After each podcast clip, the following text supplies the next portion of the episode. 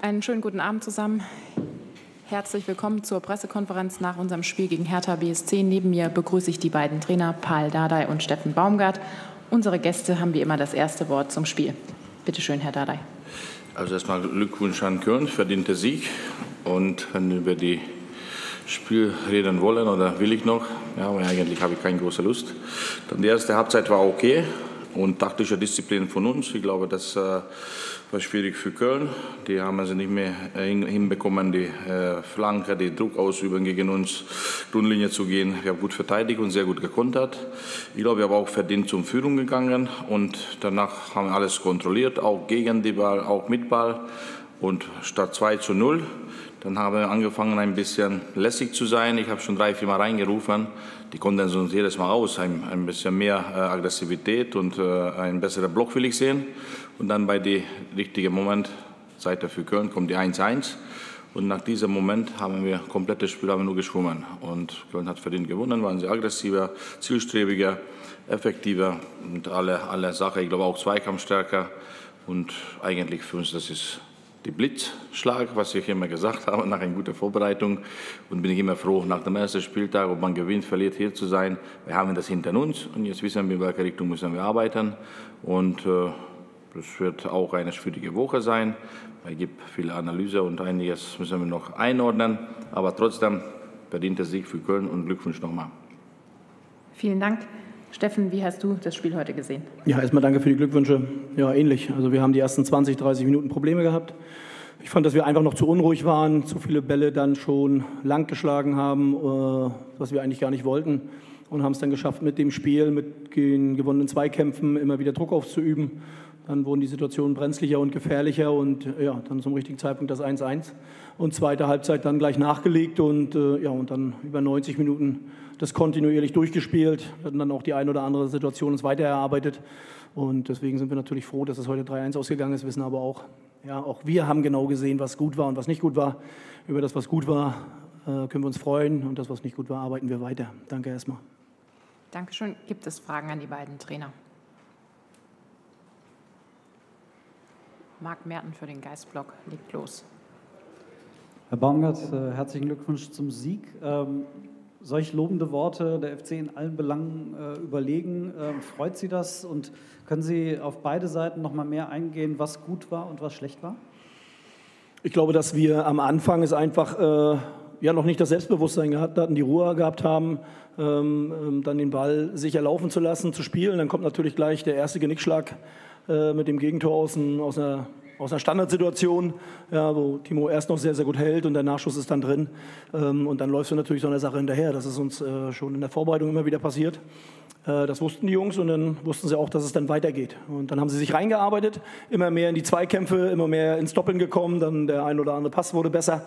Äh, und dann kam meines Erachtens auch das Selbstvertrauen besser. Ich sag mal, die ersten Flanken waren dann teilweise noch an einer anderen Eckfahne runter. Und dann mit dem Spiel haben sie mehr Ruhe reingekriegt und dann wurden sie halt immer gefährlicher. Und, ähm, ja, und am Ende das gesamte Paket oder den gesamten Druck dann gesehen, immer wieder nach vorne gespielt, auch, wie Paul das gesagt hatte, mit dem Risiko, dass man natürlich auch äh, gegen eine sehr, sehr gute Umschaltmannschaft gespielt hat, haben sie einfach weitergemacht. Und das war gut. Das haben sie sehr gut gemacht und darauf lässt sich aufbauen.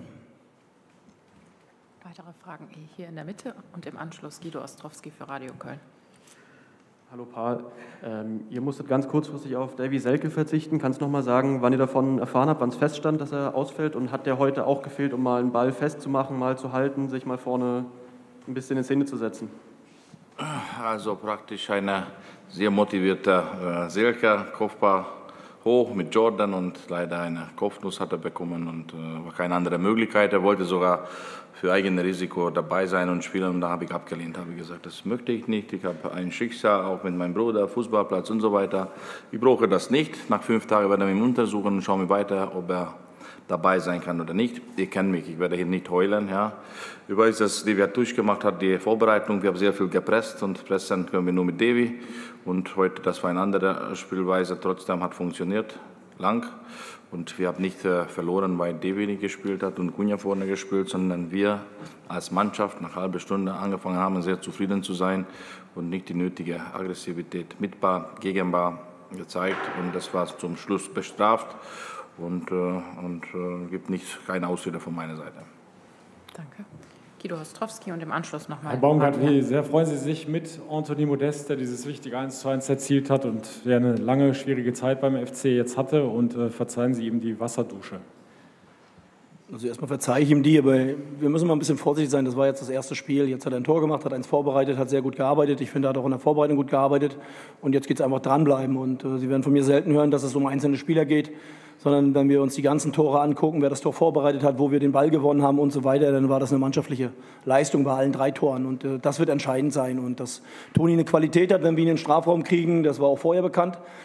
Äh, ich finde, das ist auch wichtig, das verkennt man immer. Er hat die erste Vorbereitung seit langem wieder gespielt. Die letzten drei Jahre hat er kaum eine Vorbereitung gespielt, also das muss man ihm auch zugute halten. Und dann fällt es ihm schwer. Jetzt war er sechs Wochen komplett dabei, äh, war nicht verletzt, hat sich immer mehr reingearbeitet und dann sieht man halt, äh, wie gefährlich er sein kann, wenn wir ihn da vorne hinkriegen. Und es war ja, glaube ich, nicht nur die Strafraumsituation, sondern hat viel, viel längere oder viel mal den Ball auch in die Tiefe gefordert, was in Jena noch nicht so war. Und deswegen bin ich insgesamt zufrieden, auch mit ihm, aber insgesamt mit der Mannschaft. Marc, gerne. Dann zunächst eine Nachfrage zu Anthony Modest. Ähm, er musste das oder er hat das Stadion aus privaten Gründen äh, verlassen, auch wenn es private Gründe sind. Könnten Sie trotzdem vielleicht ein bisschen ähm, dazu etwas sagen? Also erstens möchte ich dazu nichts sagen. Ich kann Ihnen aber sagen, dass er äh, vor Ort geblieben ist äh, und trotzdem möchte ich dazu nichts sagen und ich bitte Sie auch, da vielleicht ein bisschen ruhiger zu bleiben und jetzt nicht dahinterher zu es ist eine familiäre Sache und da sollten wir das wenigstens dann auch familiär lassen. Äh, ich glaube, dass die Informationen dann immer noch früh genug kommen. Jetzt ist es erstmal so, dass er hier geblieben ist, äh, nachdem die Information anders war. Und trotzdem sollten wir ihn damit jetzt erstmal in Ruhe lassen. Dankeschön. Dann danke. Meine äh, eigentliche Frage war, Sie haben personell umgestellt, haben Jonas Hector äh, nach hinten gezogen ähm, und haben äh, Deo äh, Jubicic gebracht. Können Sie zu diesen äh, Umstellungen äh, Ihre Überlegungen sagen? Ljubicic, hatte ich gesehen, war noch laufstärker als äh, ES Giri, was es vorher hier beim FC eigentlich äh, niemanden gegeben hat. Äh, können Sie ein bisschen was zu, zu den beiden taktischen Umstellungen sagen? Also erstmal fand ich, dass Jonas das auch gut gemacht hat. Im Ende in Richtung äh, Jena ging ja auch immer wieder darum, dass wir über Außen äh, wieder Druck machen wollten, immer wieder in die Tiefe kommen wollten und äh, deswegen war die Überlegung ganz deutlich, weil ich von Anfang an auch erwartet habe, dass wir vielleicht ein bisschen mehr den Ball haben. Also mussten wir uns immer wieder durchspielen. Und Jonas ist sehr ballsicher, sehr klar in dem Spiel nach vorne. Und bei Easy hat das in Jena nicht ganz so geklappt. Easy hat, glaube ich, manchmal auch ein besseres Spiel vor sich, wenn er mehr mit Geschwindigkeit kommen kann. Deswegen haben wir Benno auf die andere Seite gebracht, äh, Jonas dann auf links. Jonas hat das sehr, sehr gut angenommen. Wir haben mit äh, Toni und mit, mit Marc zwei vorne gehabt, die nicht ganz so schnell anlaufen, wie dann der Jan das machen würde. Das war dann auch beabsichtigt, dass wir eher über die acht und über die Zehner Druck kriegen. Und das ist ganz gut gelungen, weil Deju ist natürlich auch ein Anläufer vom Herrn. Und das hat er sehr, sehr gut gemacht, mit Flacco dann auch dahinter. Äh, und das war die Überlegung. Lars Werner für den Kölner Stadtanzeiger und gerne dann nochmal der ja, nochmal, in der Mitte. Äh, an Herrn Baumgart erstmal nochmal Glückwunsch von meiner Seite. Ähm, die FC-Fans mussten jetzt anderthalb Jahre auf dieses äh, Stadionerlebnis, auch, auch die FC-Fans verzichten. Wie haben Sie es denn heute empfunden? Also Sie waren ja sehr lautstark, die Fans. Ja, aber das sind sie ja immer. Also das habe ich hier noch nie leise erlebt. Also egal wie es, äh, also zumindest die 90 Minuten. Ich fand sie ein bisschen ruhig in den ersten 20 Minuten. Vielleicht waren sie auch noch ein Stockschare, aber dann waren sie da und dann haben sie die Mannschaft mit nach vorne gepeitscht und das war, glaube ich, ein Geben und Nehmen heute. Äh, und ist das ja das, was wir, äh, was wir haben wollen. Ich war am Freitag schon bei einem richtig schönen Spiel. Gladbach gegen, gegen Bayern und da hat man den Menschen schon die Freude angesehen, einfach im Stadion zu, da zu sein und heute auch. Und ich glaube, der große Unterschied ist, dass du keine Häme gehört hast oder irgendwelche wilden, bösen Sprüche, sondern es war einfach pure Freude für alle, die im Stadion sein durften. Und ich finde, das ist doch das Entscheidende. Und äh, vielleicht sind da alle ein bisschen demütiger geworden und freuen sich einfach nur um, um dann schöne Fußballspiele zu sehen. Und da geht es ja nicht darum, um zu beleidigen oder irgendwas in eine andere Richtung zu schieben. Und äh, fand ich jetzt in beiden Stadien sehr, sehr schöne Stimmung, sehr angenehm. Danke. Hier in der Mitte gab es noch eine Frage.